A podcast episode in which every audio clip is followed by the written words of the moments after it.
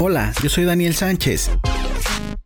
Y bienvenidos a mi podcast Gospel Wars, donde platicaremos sobre la importancia de las palabras claves del Evangelio y cómo aplicarlas a tu vida. Conversaremos sobre la vida del creyente y su estilo de vida que muchos ignoramos. Esto es Gospel Wars, donde las escrituras son su propio. Hola, ¿qué tal? ¿Cómo están? Bienvenidos una vez más a este sexto episodio de este podcast que se llama Gospel Wars. Gracias por darle play a este eh, podcast. Eh, no había subido ahí eh, algunos que otro episodio, dado que he andado un poco ocupadito haciendo proyectos, entregando trabajos y, bueno, en esta vez sí me quise dar muy bien el tiempo y tengo aquí enfrente de mí, junto a mí, a un invitado de lujo, mi hermano Jonathan Sánchez, pastor de Horizonte Monterrey. ¿Cómo estás, bro? Primero que nada, gracias por invitarme a tu, a tu podcast. Eh, pues es chido, o sea, qué, qué chido que podemos hacer esto juntos, qué padre poder estar acá, eh, qué padre poder verte y gracias por la invitación. Y... Bueno, vamos a tratar de ir, ir desarrollando un tema eh, que es un tema muy interesante, bueno, yo lo veo así, eh, lo que es la vida ministerial de un pastor, ¿no?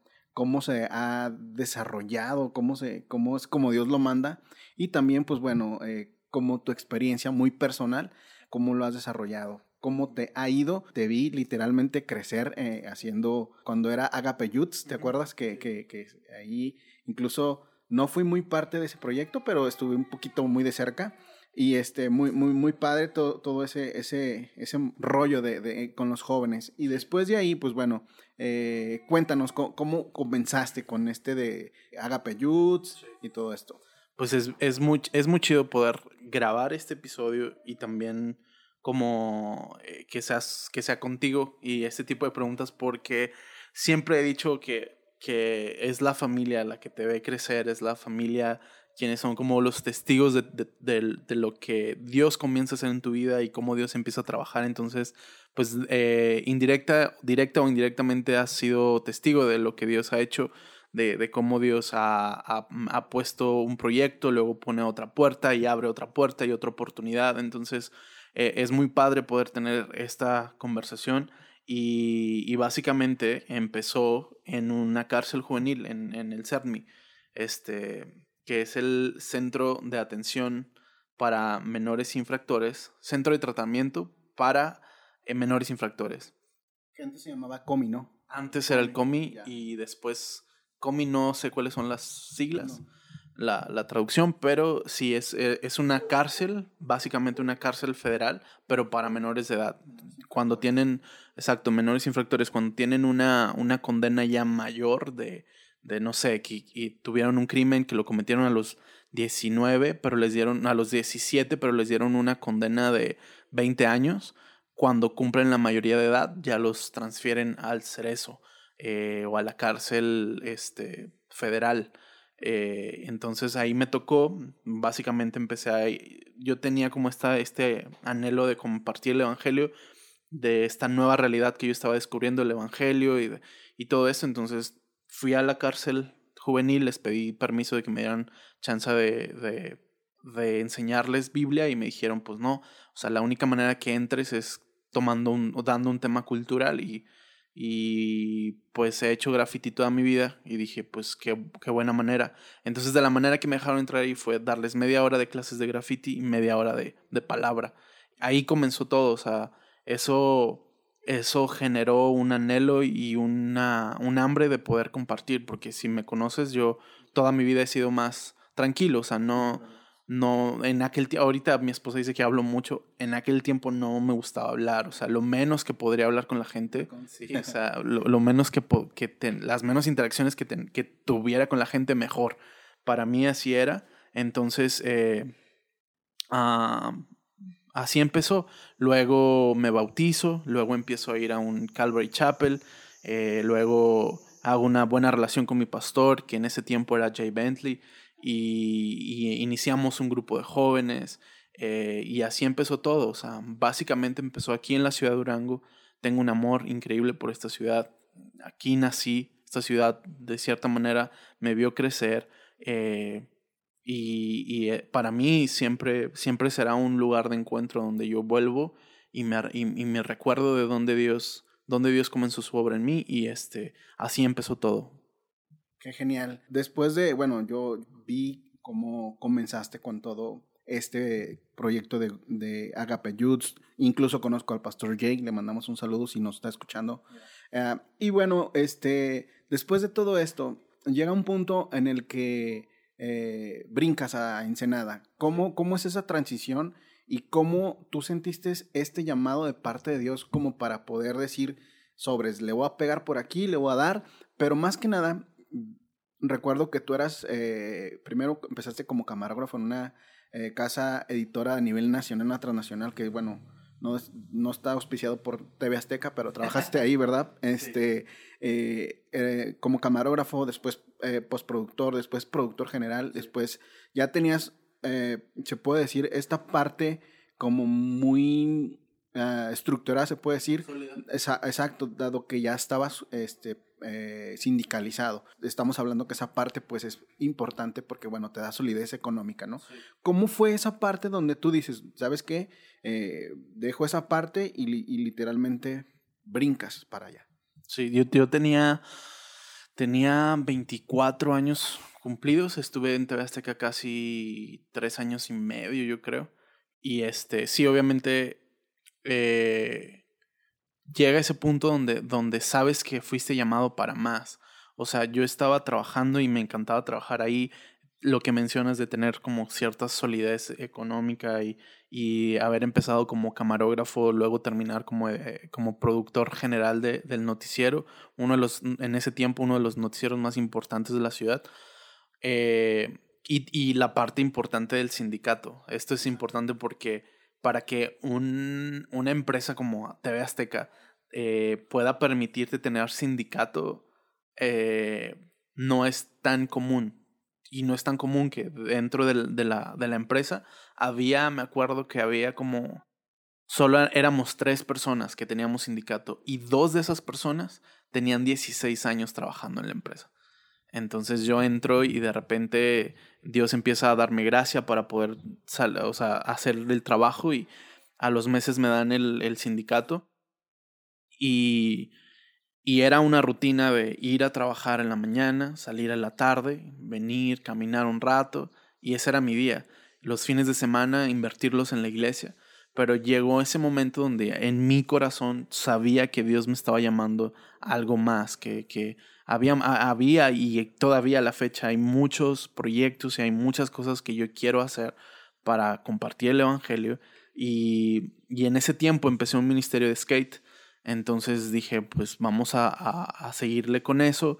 Pero sí fue el momento donde yo dije, Dios me ha llamado a más. Yo no quiero esta vida de Godín donde simplemente vas a la iglesia el domingo en la reunión, que no tiene nada de malo, creo que a muchas personas Dios las llama a eso, pero yo sabía que tenía un tiempo extra y lo mencioné, lo mencioné con un amigo también. Cuando Dios me llama, yo siento muy claro que Dios me dio tiempo extra. Como contaste también en tu episodio de, de Volví a Nacer. Si no lo has escuchado, ve y busca ese episodio. Es el episodio número 2, ¿no? Entonces sí, ve y búscalo. Y, y hablamos de esto porque cuando Dios te llama, Dios te da una nueva oportunidad y Dios te da tiempo extra. Y no sé, sé que eres fan del básquet. No sé si viste la serie de Michael Jordan. He visto dos episodios. El último baile, ok. Este. Tiempo. Eh, algo que me llama la atención del bien Machín es que parecía a veces que los juegos le iban, le iban ganando Machín. Y, y, buscaba una razón personal. Eso se me hace muy loco. Nunca había hablado de esto. Nomás lo estoy sacando de la mente. ¿Por qué? Porque el, el, vato está jugando y de repente eh, le anotan y le anotan y busca el golpecito y busca el, el roce con alguien. ¿Para qué? Para llevarlo a un tema personal. Y después ves que en el segundo tiempo el vato remonta y, y hace la historia y la leyenda que es. Entonces nunca vi, yo nunca he visto a un LeBron James o a un Michael Jordan desperdiciar tiempo extra. Es en el tiempo extra donde echas todo. Es en el tiempo extra donde lo das todo. Es en el tiempo extra donde no te importa ni, ni, tu físico, no te importa ni si te caes o no te importa nada. Sabes que es tiempo extra, sabes que el contador va, va, va hacia abajo y sabes que lo tienes que dar todo. En mi caso y en nuestro caso, contigo un accidente, conmigo una conversión de, de conocer a Jesús y decir, wow, esta es gracia y eh, vida eterna. Y digo, wow, Dios me ha dado una oportunidad, Dios me ha dado tiempo extra, no lo voy a desperdiciar. Sé que ya me fui machina al monte, pero el tema es eh, que Dios me llamó. Yo entiendo el llamado, entiendo que es tiempo extra y dije, ¿sabes qué? Yo no voy a pasar el resto de mi vida porque veía a mis compañeros que tenían, por ejemplo, estos que tienen, tenían sindicato, eran los masters los que mandan la señal a Antena y a Jusco en Ciudad de México, y tenían 16, 17 años en la empresa. Dije, no. Yo tenía 24 años, 24 años, dije, no, no, Dios, no, no, no, no.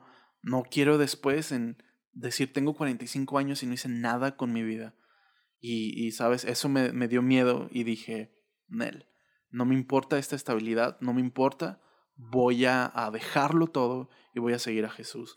Entonces, eso fue, eso fue, la, verdad no pensé en el sindicato, no pensé en el dinero, no pensé en nada y, decidí echarle ganas. Ahora, yo cuando renuncio a TV Azteca no me iba a ir a Ensenada. Yo renuncié a TV Azteca para estar tiempo completo en el ministerio en un Calvary Chapel chiquito. O sea, que tú, tú sabes, en ese momento eran de 120 personas, una congregación pequeña. Entonces yo no renuncié para irme a Ensenada, yo renuncié para estar tiempo completo sirviendo a Dios en mi ciudad. Dios honró eso y fue como terminé al, a los meses o casi al año eh, en Ensenada, este, que Dios ahí obró de otras maneras, pero sí, este, fue de trabajar duro en mi ciudad, de dejarlo todo en mi ciudad con mi gente y, y listo, así fue. Ya, bueno, y, y en la parte de de estando en, en Ensenada, este, ¿cómo empezó el proceso? Porque bueno, eh, el hecho de empezar o como empatizar con jóvenes que tal vez no, no conocías, que tal vez no habías visto, y empiezas a, empatizar y empiezas como a empezar a, generar ese movimiento y empiezas eh, a, a transformar eh, y a trabajar en, en, la obra del Señor literalmente full time. ¿Cómo fue ese proceso? Pues fue de, de, de simplemente Jonathan Domingo, que es mi, pastor, de mis mejores amigos, me invita este, a ser parte de, de Horizonte.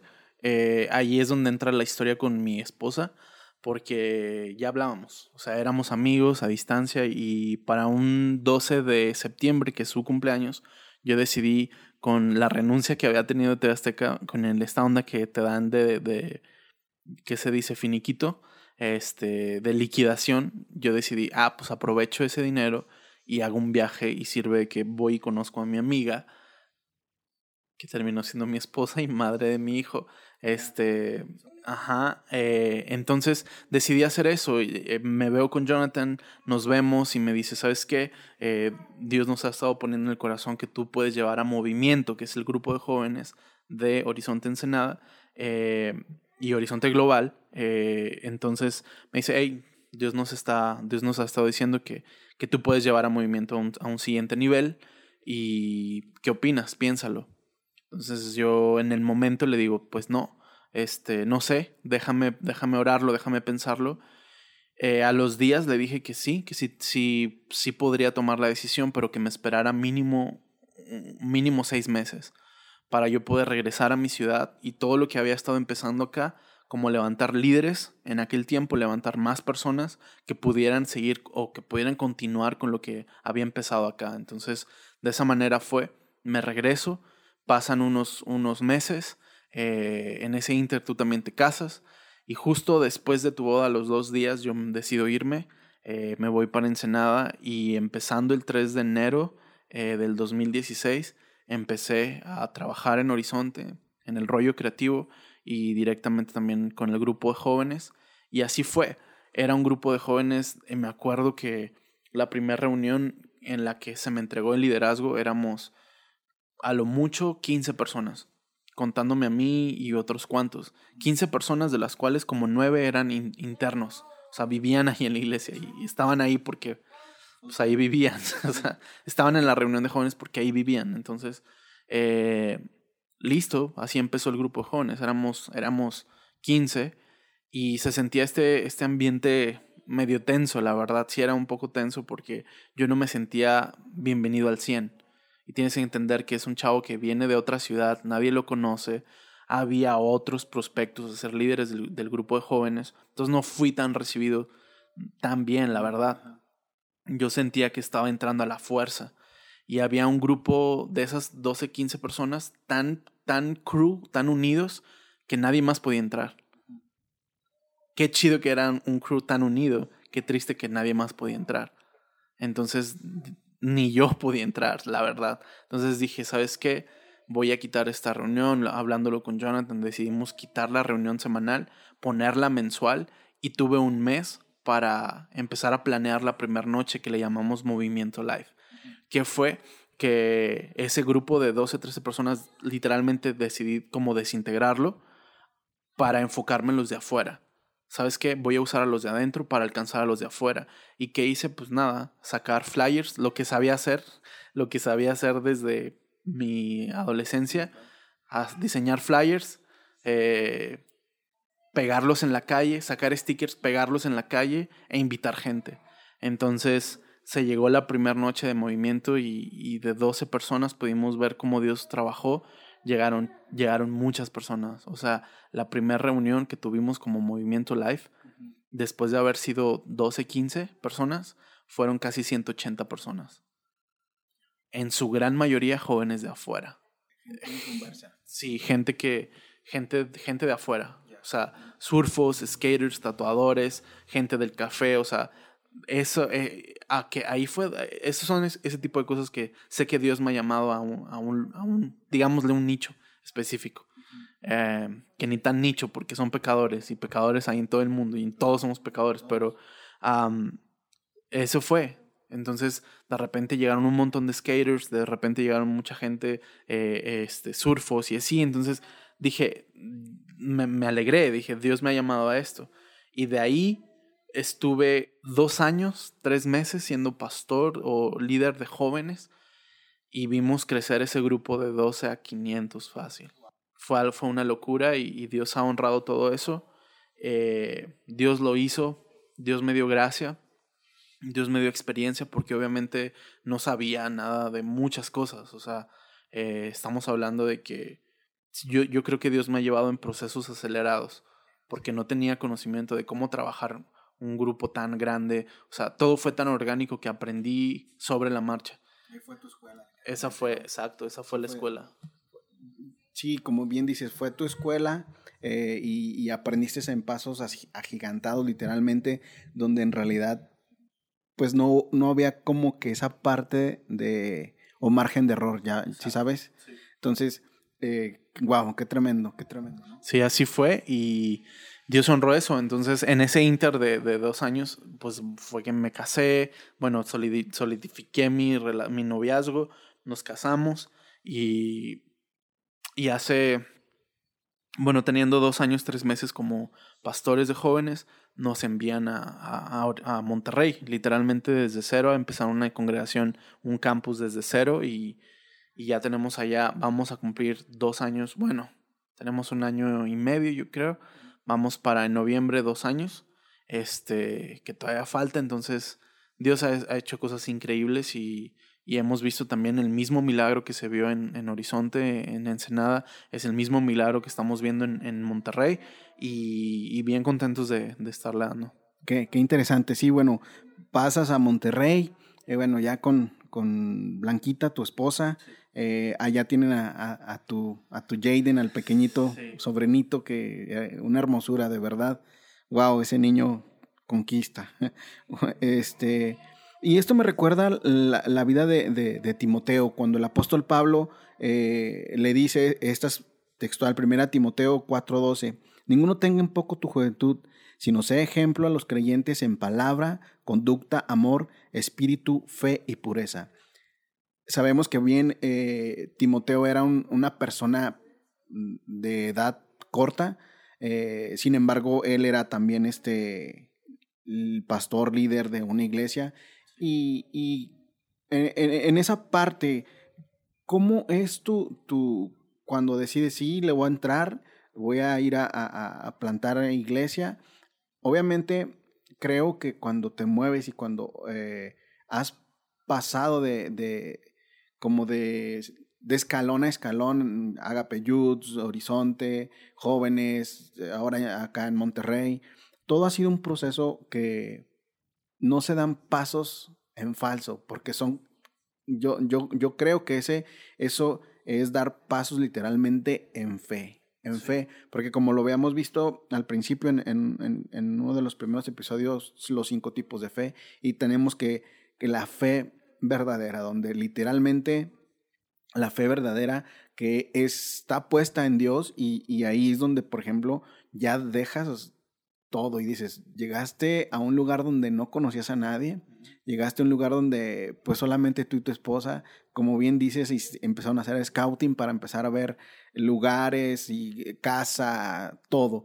¿Cómo fue donde tú dices, voy a darle en el nombre de Jesús, voy a plantar iglesia y que sea tu voluntad?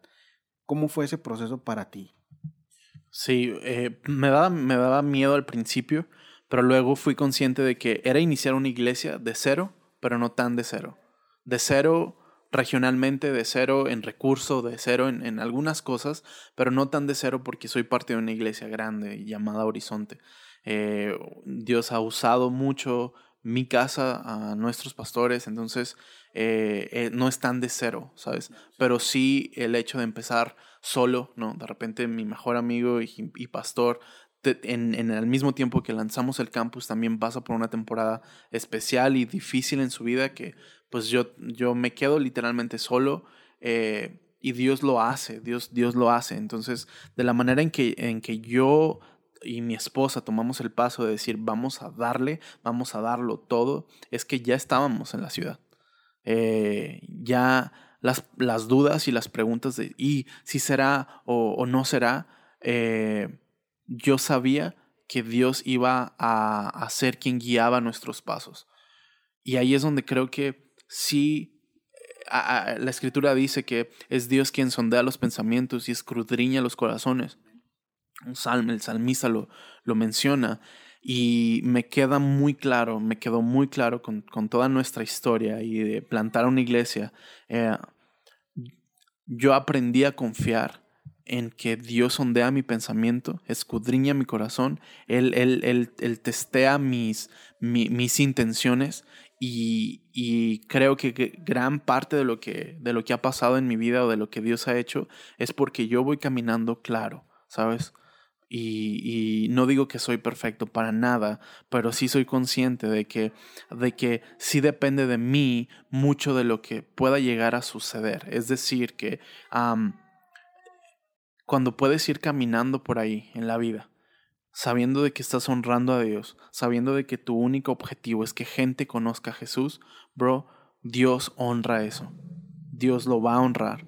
Mi único, mi único anhelo es llegar a una ciudad, conocer la ciudad, tocar la ciudad. La mayoría de mis mejores amigos en Monterrey son el que me corta el cabello, ¿no? El barista que me sirve mi café. ellos son mis amigos. Ellos son la gente, eso es tocar la ciudad para mí, donde llegas a la ciudad y empiezas a, hacer amistades, a, Dios honra eso. Dios sondea tu pensamiento, Dios escudriña tu corazón y la verdad, te soy honesto, yo creo que lo que Dios ha hecho en nuestra vida y, cómo, Dios ha, cómo Dios nos ha usado, eh, con ciertas personas o en ciertos lugares, es eso, es eh, tener bien claro que es Dios al que estamos sirviendo, de que no hay ningún tipo de interés personal en, en lo que hacemos y que simplemente nuestro único anhelo, y créeme, tanto de mi esposa como yo, es que pecadores vengan a los pies de Cristo y que gente que llega de repente a la iglesia, que, que, que los ves por primera vez, que llegan quebrados y rotos, luego el regalo que Dios nos, nos da de, de tener la, la, dicha de ver vidas restauradas y gente levantada y matrimonios restaurados, eso es increíble. llegamos a la ciudad, tocamos la ciudad, eh, sentimos la ciudad, le predicamos a la ciudad. Un buen amigo tiene esta frase de que si no tocas la ciudad, no puedes predicarle. ¿Te acuerdas de, el, apóstol Pablo cuando llega a Atenas y anda paseándose eh, por el aerópago y, le dice a la gente, ¿sabes qué? He, he, recorrido las calles de tu ciudad y he visto sus templos y he visto sus, sus altares y he visto que tienen uno, o sea, tienen altares para todo e incluso uno que es para el Dios no conocido. ¿Qué hace Pablo? Llega y ve la ciudad y camina la ciudad y toca la ciudad. Entonces Pablo puede ir al aerópago y predicarle a la ciudad. Si no has tocado la ciudad, no eres digno de predicarle. Y, para mí eso, en, en eso se basa mucho de lo que hacemos. Toca la ciudad, conoce la ciudad, impregna la ciudad, e también con la cultura, ¿no? Y después predícale vemos al apóstol Pablo que después lo llevan con los filósofos y los poetas y los, ah, los, los, los escultores y, los artistas, ¿no? Los, los intelectuales, ¿no? Y, les predica. Genial esa, esa parte que, esa parte donde, donde en realidad prácticamente evangelizas o, o compartes del evangelio, pero literalmente con la vida yo, yo he estado, yo he estado eh, platicando, bueno, en estos días que, que, te he estado viendo y que te he estado disfrutando, la verdad, porque eh, pues ya son cinco años que no estamos juntos. Eh, es, es, para mí es algo muy genial porque hubo un tiempo que fuimos muy unidos y eso, para mí ahorita es, es genial que estemos aquí. Y he estado... Igual, bro. he estado analizando y viendo cómo, cómo impacta y cómo puedes abrazar a una persona, incluso puedes demostrarle que Cristo vive en ti, que una persona puede eh, sentir, sentir el, el, abrazo literalmente de Dios, el, el, cobijo de, de, Él sin abrir la Biblia. Pero como, como vimos en Timoteo, que debes de ser de ejemplo, debes de mostrar, o sea, debes de, de proyectar. Y yo he visto cómo, cómo Dios literalmente ha hecho un una transformación radical en tu vida. Y aparte de eso, bueno, he visto cómo has impactado a la vida de otras personas. Y eso es genial. ¿Por qué? Porque de eso trata la Biblia. Eh, eh, el Evangelio es eso, ¿verdad? La gran comisión. Ir y predicar el Evangelio a toda criatura. El que creyera y fuere bautizado, ese será salvo. Entonces, qué genial que, que podamos ver y que podamos compartir y que la gente pueda ver algo diferente de lo que se ha vivido en el mundo, se está viviendo y lo que todo, todo, está pasando, qué genial poder compartir de Dios sin poder abrir la Biblia. Qué genial abrir la Biblia y, demostrarlo, ¿no? Y, y, con versículos bíblicos y con eh, literalmente sana doctrina compartirlo. Qué genial poder ver eh, que puedes llegar a una persona y literalmente evangelizarla, compartir del Evangelio con tu ser, literalmente, ¿no? Sí, es que yo, yo, para mí, yo pienso que en nuestra vida debe de hablarles, que cuando abren la Biblia les hace sentido. O sea, para mí, yo, la verdad, tú sabes que, tú sabes cómo me manejo en la vida. O sea, para mí, probablemente llego a un café o llego con algún amigo y no voy a mencionar quizá la Biblia. Eh, quizá versos, los voy a decir en el momento, pero jamás quizá en el momento suene como este vato está recitando la Biblia. Eh, te voy a ser bien honesto, hay cosas en pláticas que he tenido con amigos, me acuerdo mucho una con, con un barbero, que de mis mejores amigos en Monterrey, shout out para Bravos, hagan su cita en Bravos, no te creas. Este, ah, un día me dijo esto, man. Me dijo, eh, si alguien llega a la barbería y solo se lleva un corte de pelo, soy un pésimo barbero. Y yo fue de, sí, claro, o sea, predícame más, tú deberías ser pastor.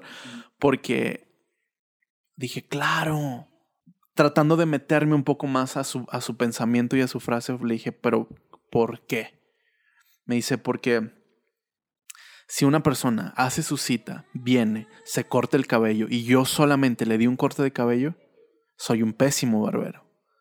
Ok, ok, ya entendí eso, dime más. Me dice, yo necesito que se lleven un amigo. Los barberos también lo hacen de, de psicólogos, de, amigos, de que vas y le platicas algo y wow, qué genial. Men, lo que es que me, me explotó la cabeza y dije, claro, ¿qué pasaría si cada cristiano con el que gente interactúa en, su día a día, que somos millones alrededor del mundo, ¿qué si cada cristiano pensara como este vato?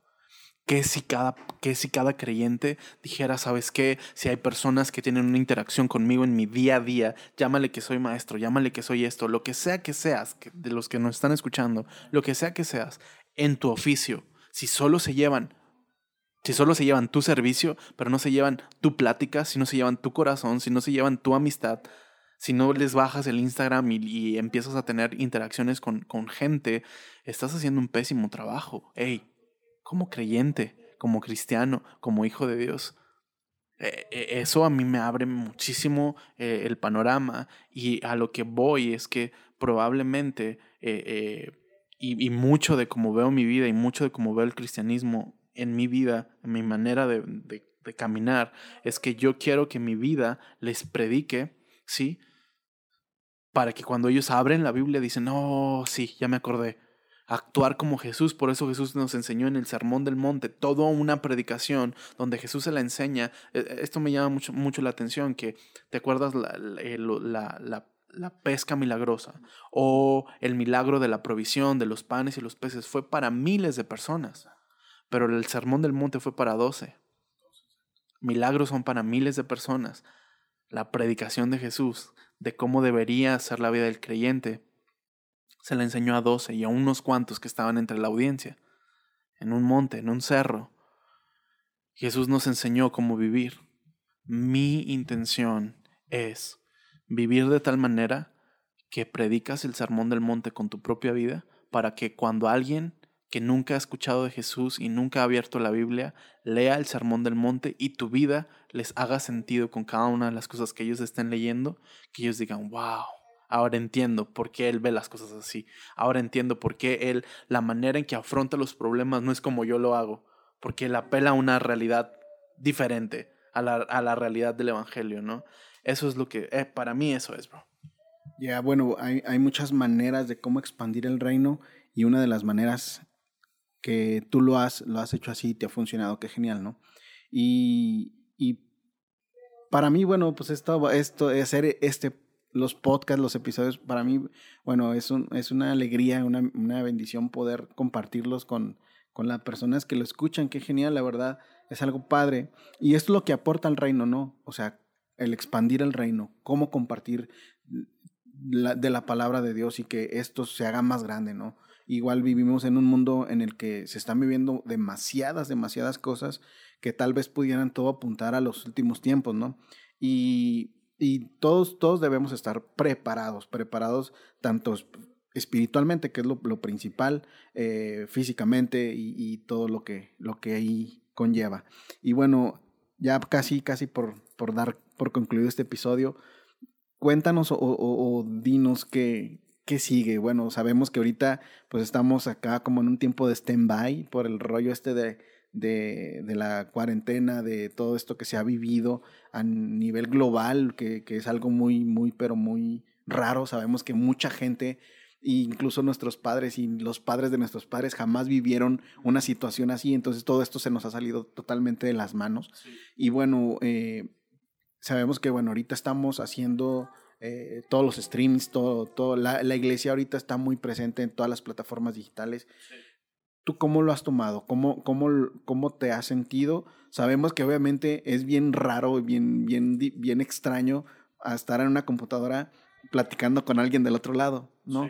Pero bueno, y, y, qué genial poder cuando estás frente a frente con toda la iglesia, con toda la gente, compartiendo, conviviendo, eh, haciendo iglesia, eh, teniendo tu servicio, sintiendo la presencia de Dios. ¿Cómo, ¿Cómo, tú lo has tomado esa parte de, de, de, estar así como que a la distancia? Bueno, más bien a la distancia, compartiendo, siendo igual, expandiendo el reino. Yeah, aquí anda el Jaden. Eh, este, desde el principio para mí eh, fue entender qué va a pasar. Esto va a pasar. Claro. Sí, esto va a pasar. Sí nos ha mostrado nuestra, nuestra fragilidad como humanidad sí nos ha mostrado que, que ve, o sea, un virus paró muchas cosas, pero lo que no puede parar es el reino de Dios que va a seguir avanzando. ¿Y cómo te explicas que hay millones de personas, aún, en, aún cuando todo está cerrado, la iglesia sigue avanzando y hay conversiones y, Dios está haciendo su, su obra? Para mí, desde el principio fue entender que esto va a pasar. Y como me lo planteé desde el principio, dije, yo no quiero salir igual de como entré. Porque si esto va a pasar, y vamos a volver a salir a las calles, a una nueva normalidad. ¿Qué voy a ofrecer? Y yo te soy bien honesto, yo, este es el primer podcast que grabo como, como en esta temporada, después de tres meses de encierro. Porque en realidad, y no, y obviamente había muchos amigos como diciéndome, hey, vamos a grabar algo, vamos a grabar algo. Y yo honestamente, yo, yo dije, no, o sea, quiero tomarme este tiempo de... Lo, lo, lo, veo de esta manera y platicando con mi esposo lo, lo he visto así. Tienes dos aparatos. Por un lado tienes un megáfono y por el otro tienes un estetoscopio. Y yo en esta temporada podría haber agarrado el megáfono y empezar a hacer videos y empezar a crear contenido desde mi casa y empezar a hacer más podcasts y, no tengo nada en contra de los podcasts, amo podcasts, ¿ok? Y, de hecho, felicidades por, por tu podcast y síguelo haciendo y síguele dando. Tienes mucho que dar y tienes mucho que ofrecer. pero yo en lo personal, yo muy en lo personal dije, es un tiempo donde yo quiero tomar el estetoscopio. ¿Sabes? Yo, yo, yo quiero agarrar el estetoscopio, ponérmelo y escuchar el corazón de mi padre.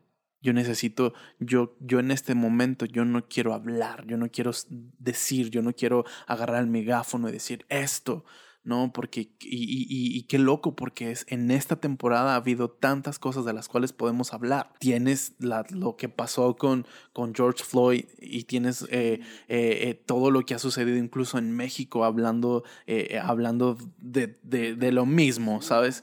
que cómo nos repercute a nosotros el tema del clasismo y racismo y, y, man, hay tanto, esta temporada de, de, cuarentena, que ya se convirtió en centena, o no sé, eh, en centena, perdón. O sea, esta temporada, eh, o sea, fácil podríamos estar hablando de muchas cosas. Yo al principio fui consciente de que yo necesitaba callarme un poco, escuchar a Dios y cuando esto termine tener algo que decir. ¿Sabes? Poder, poder, me he enfocado en, en la gente de la iglesia como uno a uno, eh, estar con mis líderes como uno a uno, ¿sabes? Y, y, y, es eso, como escuchar qué es lo que Dios quiere a mí decirme para que cuando esta temporada pase, cómo vamos a seguir animando, levantando, instruyendo, direccionando a la iglesia de Cristo, cómo vamos a, seguir siendo buenos sacerdotes o, buenos administradores de la obra que Dios nos ha dado. Para mí fue entenderlo eso, fue entender, hey, esta temporada va a pasar, el virus va a pasar, la cura va a salir, la, la, la inyección va a salir y vamos a poder salir adelante de este, de esta temporada, ¿no? Ok, cuando esto pase, ¿qué voy a ofrecer? No, cómo voy a ser mejor como esposo, como pastor, como hijo de Dios, como papá. O sea, para mí esta temporada fue una temporada, honestamente, que yo decidí ir al desierto de soledad. De, de yo voluntariamente decidí como desconectarme un poco del mundo también. Eh, estar presente con la gente más uno a uno, una llamada y un mensaje. Y, y así, así, así, así ha sido mi temporada yo creo que las mejores canciones que la iglesia va a cantar probablemente se escribieron durante esta temporada. Yo creo que, que las mejores predicaciones tienen que estar saliendo de esta temporada. Y, y, y, yo lo creo así. Libros están escribiendo, predicaciones están escribiendo, canciones están escribiendo. ¿Para qué? Pero esto es de gente que, que decidió probablemente soltar un poquito el megáfono, agarrar el estetoscopio, escuchar el corazón del Padre, ponerse a escribir canciones, ponerse a escribir libros, ponerse a, crear contenido que ayuda a gente. para mí yo creo que es eso. Vamos a cantar canciones nuevas, la iglesia va a salir en victoria, vamos a cantar que Dios ha vencido a la muerte, ¿sabes? Y obviamente no menosprecio a gente que ha perdido familiares y yo y no menosprecio eso. Eh, pero, pero vamos a recordar que Dios nos ha dado una esperanza eterna, vamos a volver a cantar como iglesia, vamos, yo, yo a veces pienso y digo, ah, ya quiero volver al teatro, ya quiero regresar a abrir las puertas de ese lugar y, declarar el nombre de Jesús a todo pulmón con toda la gente y, y simplemente seguir adelante. pero para mí es eso, la temporada va a pasar, ¿qué voy a ofrecer cuando la temporada termine? para mí ha sido así. Así ha sido y... Wow, bien, bien, muy bien lo dices. En, e, este, precisamente, este podcast nació literalmente de estos días sin, de cuarentena. En los, en el, al principio de, de, de, todo esto que se empezó a vivir, eh, sentía mucho en mi corazón compartir, hablar palabras eh, que Dios fluyera, ¿verdad? De una manera eh, pues muy orgánica para que la gente se, se diera cuenta que, existe, que, que, que, Dios habla aún en el tiempo de cuarentena, en el tiempo de, de difícil, que, que, bien tú lo dices, en el ámbito musical. Eh, cuando estás haciendo música, estás tocando y estás viendo tus partituras y en, el, en las partituras te marca un silencio, eso también es hacer música. Mm. Cuando, oh, cuando, cuando aprendes, bro. Cuando aprendes a, no tocar o a no hablar, sino que es, escuchar en este caso la, la, voz literalmente de Dios, es cuando tú buscas un norte literalmente para, Dios dime qué voy a hacer, como bien decías, entré de una manera, quiero salir diferente, quiero dar algo más que lo que estaba dando. Y esa parte es bien interesante porque ahí hay una, un, encuentro muy personal, como todos batallamos con el carácter, con cosas, pero he estado eh, en mi intimidad con Dios, eh, ahí en, el, mi, en mi tiempo que tengo con Él, Dios, ayúdame con esto, ayúdame con lo otro, que bien se ha, se ha, tornado este tiempo en ansiedad de mucha gente, eh, como que el estar encerrados, mucha gente no ha salido, mucha gente tal vez pide su su mandado por el teléfono, las aplicaciones, lo que sea, pero dejar todas las ansiedades en Él y, confiar en Dios nada más, ¿no? Entonces, qué, qué tremendo, qué, qué, qué, tremendo esa parte cuando lo entiendes, cuando lo, lo, lo escudriñas y dices, Dios, yo quiero que lo que estoy haciendo, que tenga una trascendencia hacia afuera, ¿no? Que tenga esa parte que, que, que impacte, esa parte que, y eso está genial porque muchas veces queremos estar como que escuchando y, tal vez el ir a la iglesia full time y todo el rollo es como que como el pavo que le están metiendo, le están metiendo y le están metiendo y se está engordando, ¿no?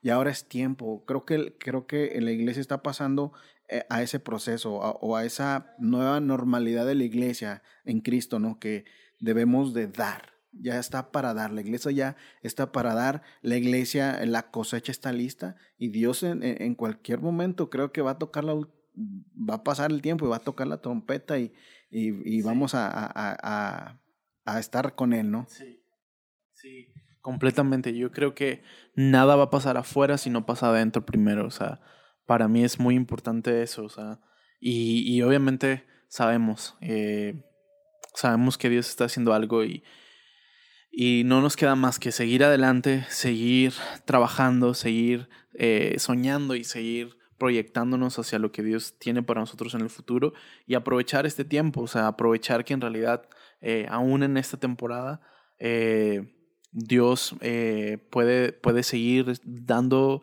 creatividad y puede seguir proveyendo este, ideas frescas y incluso un toque nuevo de su espíritu para mucha gente que, quizás se, siente como en, ansiedad y se siente así. Dios me lo ha estado enseñando en esta temporada.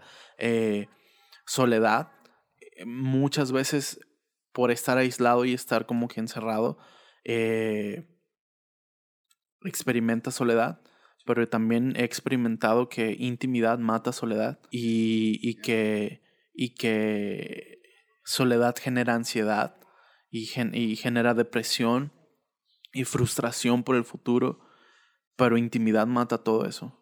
Y, y, yo creo que si hay gente que está pasando también por esa temporada, porque creo que en lo personal me tocó vivir, me tocó vivir este, en, durante esta temporada ese momento de medio angustia y medio ansiedad y, y, depresión y esas cosas, pero fui consciente de que, de que puedo, puedo arrojarlas completamente, mis cargas, al mar de su gracia y, y sentirme cobijado por su espíritu y, y cobijado por su espíritu. Entonces, para mí ha sido así como, como yo lo he vivido y, luego hablando con algunos amigos que abren su corazón, o sea, les cuento lo que me había estado pasando y luego abren su corazón y dicen, yo también. Le dije, y, imagínate la gente que no lo ha dicho, imagínate la gente que en realidad se dice, se lo, se lo come y, no, lo, no lo expresa nadie. Yo creo que hay mucha gente que está pasando por eso y nada más quisiera decir esto, no está mal pedir ayuda. No está mal decir, la neta, tengo ansiedad. Nunca he padecido ansiedad. Nunca he tenido, no sé qué es, qué, es experimentar un cuadro de ansiedad. Creo que esto es un cuadro de ansiedad. Ey, no está mal decir, la verdad me está pasando. Seas pastor, seas líder, seas lo que seas, no está mal abrir tu corazón y, ir con alguien a, quien tú le tengas confianza. En mi caso fue mi esposa, decirle, cielo, la verdad no me siento bien la verdad, el pecho siento que se me sale el corazón, eh, me siento angustiado, me siento que ya está escalando un rollo mental y así espiritual, ¿sabes qué? No estoy bien, necesito ayuda. Claro, y, bien lo dices. Primera de Pedro 5.7 nos dice, eh, en el versículo 7 eh, específicamente dice, echando todas vuestras ansiedades sobre Él, porque Él tiene cuidado de vosotros. Y es ahí cuando entendemos esa parte de cuando si uno tiene una ansiedad o tiene algo, en bueno, en este caso, y si alguien está pasando por este proceso en este tiempo, déjale todo a Dios, echa toda tu ansiedad sobre Él y trata de estar libre, estar tranquilo y de estar en paz y seguir adelante, ¿no? Así es, así es, bro. Ya, bueno, pues por último, eh, pues bueno, quiero agradecerla a, a, ti, bro, por este tiempo que, que, estamos aquí. Gracias a mi cuñada, a mi sobrinito, que nos pudieron, eh, me prestaron a su papá y a su esposo y para, para poder estar haciendo este episodio, bro. Te agradezco mucho que, que el tiempo, sé que eh, estás muy ocupado, tienes muchas cosas que hacer y, bueno, más que nada, pues cuidar a tu bebé. Bueno, bro, te quiero agradecer de una manera de, corazón que, que te hayas prestado para hacer este podcast. Eh, gracias por, por, todo lo que estás haciendo. Te deseo de todo corazón y bien sabes que, que te amo como hermanos, como, como, amigos, porque si bien lo eres, bien, bien sabes que, que eres uno de mis mejores amigos, siempre los he contado con la mano y tú estás dentro de ellos y, y te amo con todo mi corazón, a tu niño, a tu familia. Es una bendición, de verdad, tenerte como mi hermano. Y gracias por, por este tiempo. Que Dios te bendiga. Sigue, sigue la rompiendo, como dicen por ahí, ¿no? Eh, allá donde andas, bro. Y sabes que cualquier cosa que necesites, aquí estamos para, para servirte. Un honor, bro. Un honor a poder haber compartido esto. Me encanta que hayas entrado a este mundo de los podcasts y deseo que te vaya, te vaya muy bien y que mucha gente pueda ser inspirada y que mucha gente pueda ser animada y levantada, que mucha gente pueda, pueda encontrar este pueda encontrarse con Jesús a través del contenido que estás haciendo. Felicidades, sigue adelante y qué chido poder haber eh, sido invitado. Muchas gracias.